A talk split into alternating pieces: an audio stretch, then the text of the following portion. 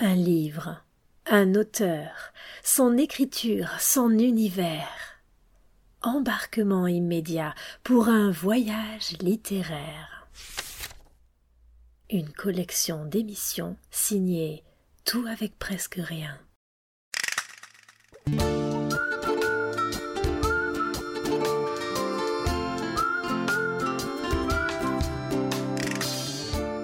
Imaginez, sous vos pieds, l'herbe est rouge, et sur vos têtes, les étoiles se courent après. Vous avez décidé aujourd'hui de vous faire pousser des moustaches, et elles poussent instantanément. Mais vous décidez de les couper l'instant d'après, parce que la mode vient de changer.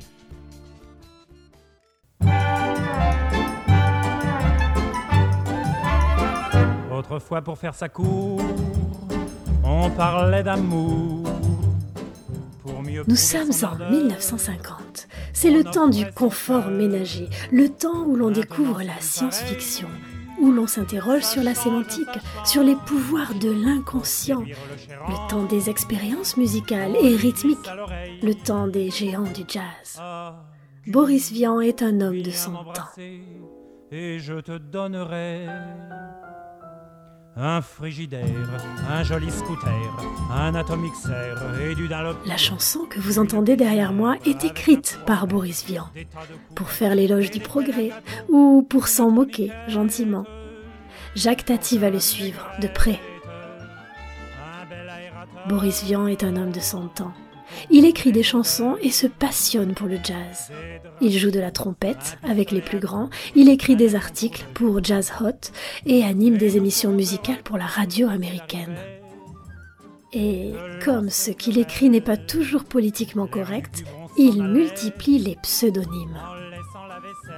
On lui doit par exemple la célèbre chanson du déserteur et le roman J'irai cracher sur vos tombes, qui a déclenché les passions à sa sortie.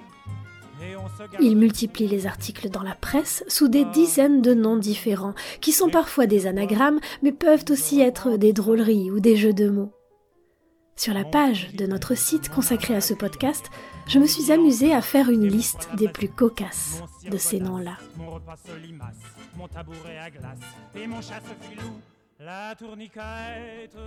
Boris Vian écrit beaucoup. Oui, mais il lit. Il lit énormément il aime les livres venus d'ailleurs. Il traduit des auteurs populaires américains, notamment dans le domaine encore peu connu à l'époque, qu'est la science-fiction. On dit que le titre L'herbe rouge viendrait du roman américain La guerre des mondes, signé Herbert George Wells. Dans ce livre, les Martiens, en quittant la planète, laissent l'herbe rouge après leur décollage. Je vous propose pour commencer de faire connaissance avec les personnages du roman. Pour cela, quoi de plus naturel que se laisser inviter pour le dîner? Voici donc un repas dans le monde de Boris Vian. Jusqu'à la prochaine fois. Les quatre parlaient, genre conversation type de table. Passe-moi le pain. J'ai pas de couteau. Prête-moi ta plume. Où sont les billes? J'ai une bougie qui ne donne pas. Qui a gagné Waterloo? Honni soit qui mal y pense. Et les vaches sont ourlées au maître. Le tout en fort peu de mots, car en somme, Saphir était amoureux de Folavril, l'île de Wolf, et vice-versa pour la symétrie de l'histoire. Et l'île ressemblait à Folavril, car elles avaient toutes deux des cheveux blonds et longs, des lèvres à embrasser et la taille fine, Folavril la portait plus haut, à cause de ses jambes perfectionnées, mais l'île montrait de plus jolies épaules, et puis Wolf l'avait épousée. Sans sa combinaison cachou, Saphir Latsuli faisait beaucoup plus épris. La vie était vide et pas triste, en attente pour Wolf. Pour Saphir, débordante et pas qualifiable. Pour l'île, corollaire, Folavril ne pensait pas.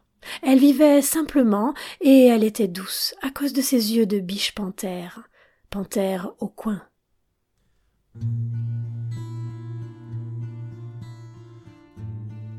Je récapitule. Nous avons d'une part Wolf, ingénieur de son état, et sa femme, Lille. D'autre part, Saphir Latsuli, mécanicien, amoureux de Folle Avril, qu'on nomme souvent par son diminutif, Boris Vian brosse ici leurs portraits à partir de leurs conceptions respectives de la vie. C'est original et, il faut le dire, très efficace. Vide et pas triste pour Wolf. Débordante et pas qualifiable pour Saphir. Vide pour l'un, débordante pour l'autre. Nous verrons dans la suite du livre à quel point cette antinomie est particulièrement significative. Il y a un autre personnage qui a son importance dans le roman. Un chien. Mais ce n'est pas un chien ordinaire. Il s'appelle Sénateur Dupont. Il parle. Et par amour pour la bonne qui préfère les chats et à qui il ne peut rien refuser, le pauvre a même appris à miauler. Voici un monde un peu ailleurs où le temps ne s'écoule pas, où l'on pourrait rester des heures à rire de n'importe quoi. Un monde pas très loin d'ici, mais si loin de tous vos soucis. La chanson que vous entendez ici porte le même titre que notre livre. C'est Alex Pardossi qui la chante. C'est aussi lui qui a composé le générique de tous nos voyages littéraires. Sur des paroles de Clara Nizzoli, librement inspirées par l'univers du roman, la musique de l'herbe rouge composée par Alex évoque cet univers qui oscille entre l'onirique et l'angoisse. Où l'herbe est rouge comme un livre Boris Vian est inconnu et où personne ne s'enivre de phrases de mots saugrenus. Toute l'histoire tourne autour d'une machine. Une machine inventée par Wolf et dont Latsuli est le mécanicien. Une machine mystérieuse, pointée vers le ciel, que Boris Vian appelle parfois la cage. Voici ce qui s'y passe lorsque Wolf l'expérimente pour la première fois.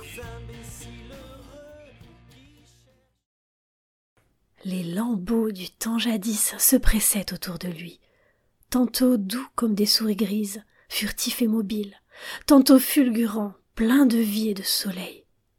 D'autres coulaient, tendres et lents, fluides, sans mollesse et légers, pareils à la mousse des vagues. C'est donc une machine où passent des lambeaux du temps jadis. Une machine qui ravive les souvenirs avant de les effacer. En un mot, c'est une machine à oublier. Wolf y voyage comme à l'intérieur de sa mémoire et de son inconscient. La référence à la psychanalyse est constante. Là, dans un coin, il y avait sur quatre pieds un grand miroir d'argent poli.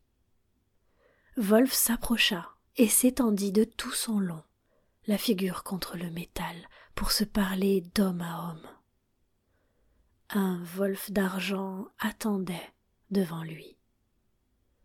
Il pressa ses mains sur la surface froide. Qu'est-ce que tu as? dit-il. Son reflet fit un geste d'ignorance. De quoi as-tu envie? dit encore Wolf. L'air n'est pas mauvais par ici.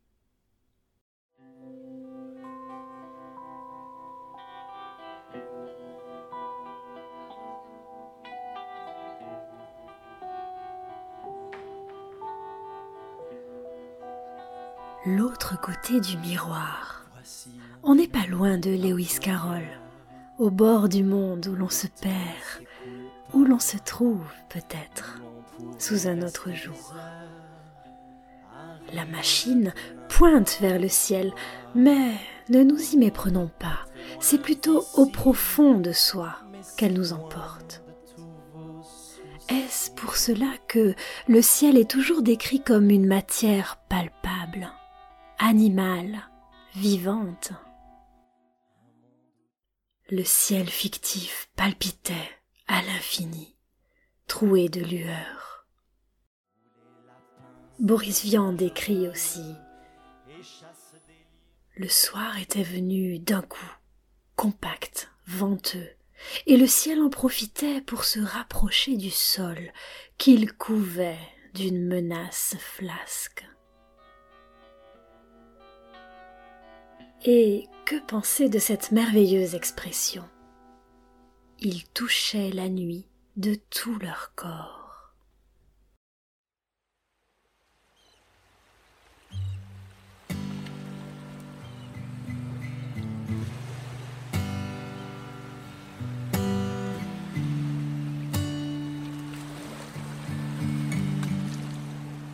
La machine pointe vers le ciel, oui, mais Boris Vian, épris de science-fiction, prend à rebours la quête du lointain. C'est bien un voyage à l'intérieur de lui-même qu'entreprend son héros. Laisse-moi entrer. Ce héros, nommé Wolf, est plongé dans un malaise permanent. Il l'exprime au thérapeute qu'il rencontre lors de ses voyages dans la machine. Une occasion pour Boris Vian de dénoncer les travers de la société révolté, en perte de sens. Voici un extrait dans lequel Wolf expose avec véhémence l'une des raisons de sa colère. La chaleur bienfaisante d'un soleil rayonnant. Le vrai temps n'est pas mécanique, divisé en heures toutes égales. Le vrai temps est subjectif. On le porte en soi. Levez-vous à sept heures tous les matins, déjeunez à midi, couchez-vous à neuf heures, et jamais vous n'aurez une nuit à vous. Jamais vous ne saurez qu'il y a un moment, comme la mer s'arrête de descendre et reste un temps étale avant de remonter, où la nuit et le jour se mêlent et se fondent et forment une barre de fièvre pareille à celle que font les fleuves à la rencontre de l'océan. On m'a volé seize ans de nuit. On m'a volé ça, entre autres. On m'a volé mon but. On m'a fait croire, en sixième, que passer en cinquième devait être mon seul propos. En première, il m'a fallu le bachot, et ensuite un diplôme. Oui, j'ai cru que j'avais un but. Je n'avais rien.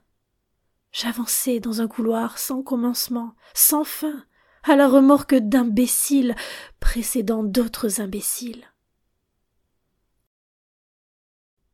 On roule la vie dans des pots d'âne, comme on met dans des cachets des poudres amères pour vous les faire avaler sans peine. Mais voyez-vous, je sais maintenant que j'aurais aimé le goût de la vie.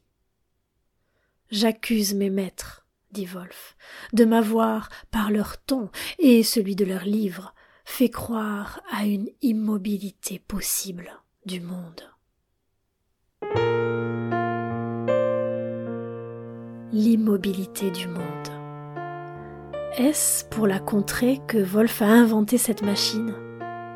La notion d'immobilité renvoie directement au sénateur Dupont. Boris Vian aborde de front la problématique du désir, en faisant de Wolf et du chien des personnages emblématiques aux itinéraires opposés. Tiens, Wolf, c'est un nom qui ressemble à un aboiement, n'est-ce pas? N'est-ce pas curieux que le sénateur Dupont s'interdise d'aboyer? Concernant la problématique du désir, je ne vous révélerai pas comment Wolf permet à son chien d'obtenir l'objet de son désir, ni ce qu'est cet objet nommé Wapiti. En revanche, j'aimerais vous lire la réaction de Wolf et Lille lorsque le sénateur Dupont trouve son Wapiti. On dirait qu'il est gâteux, murmura Lille. Être satisfait ou gâteux, dit Wolf, c'est bien pareil. Quand on n'a plus envie de rien, autant être gâteux.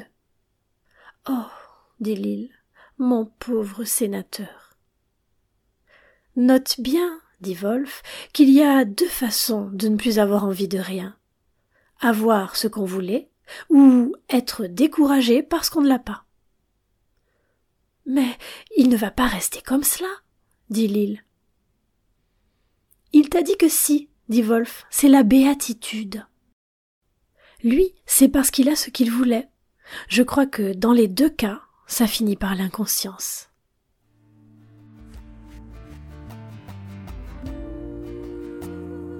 ne plus avoir envie de rien. Nous avons donc d'une part le sénateur Dupont, qui pour avoir atteint son idéal est réduit à l'état végétatif, et d'autre part, à l'exact opposé, nous avons Wolf, en mal de désir, dont la vie est vide et pas triste, selon les mots de Boris Vian. Et puis, il y a le troisième personnage, Latsuli, amoureux de Avril, mais confronté à un problème bien différent. Dès que Latsuli embrasse ou étreint Folavril, apparaît un homme qui l'observe et l'inhibe.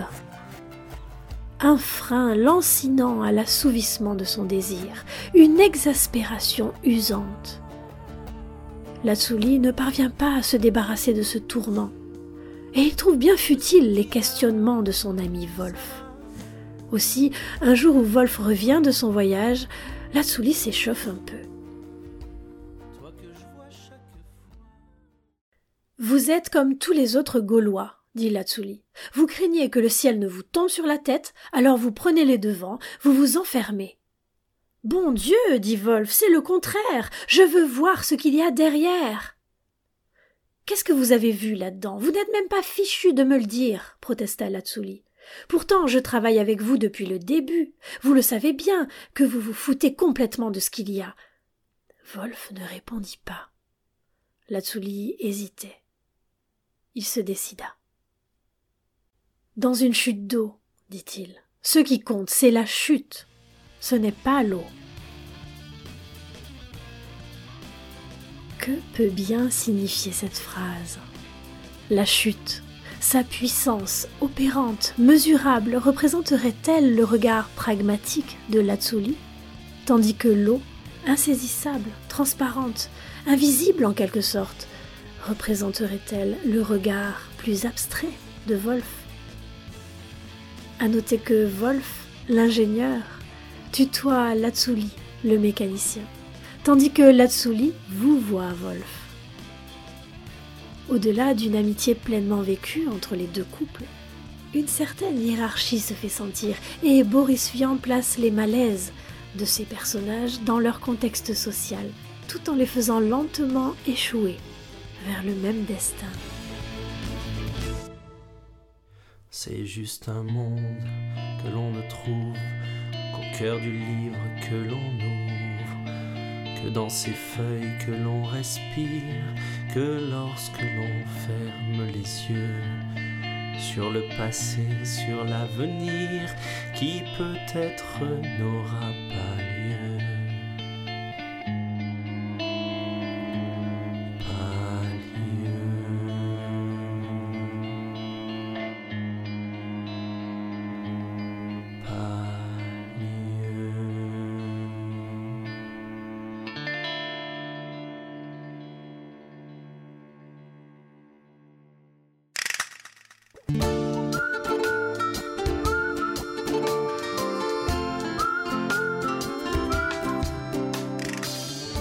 Je ne peux pas aller plus avant dans l'étude des personnages. Quel dommage. Le rôle des femmes dans le roman est si passionnant. Je vous laisse le découvrir. Je vous laisse découvrir aussi le quartier des prostituées, la cruauté des jeux d'adultes, la visite de l'île chez une médium et tant d'autres choses. Il y a un thème récurrent qui signe la fantaisie propre à l'écriture de Boris Vian c'est le ciel. D'un bout à l'autre du roman, il est décrit comme une matière vivante. J'ai préparé pour vous, sur la page de notre site, un recueil de citations extraites du livre évoquant le ciel. N'oublions pas qu'avant de l'intituler L'herbe rouge, Boris Vian avait choisi comme premier titre Le ciel crevé. Je vous donne rendez-vous sur notre site, intitulé tout avec presque rien. Vous y trouverez aussi des références, des extraits et surtout le lien vers les chansons d'Alex Pardossi qui ont accompagné notre podcast. Cliquez sur son album, laissez-vous emporter. À bientôt!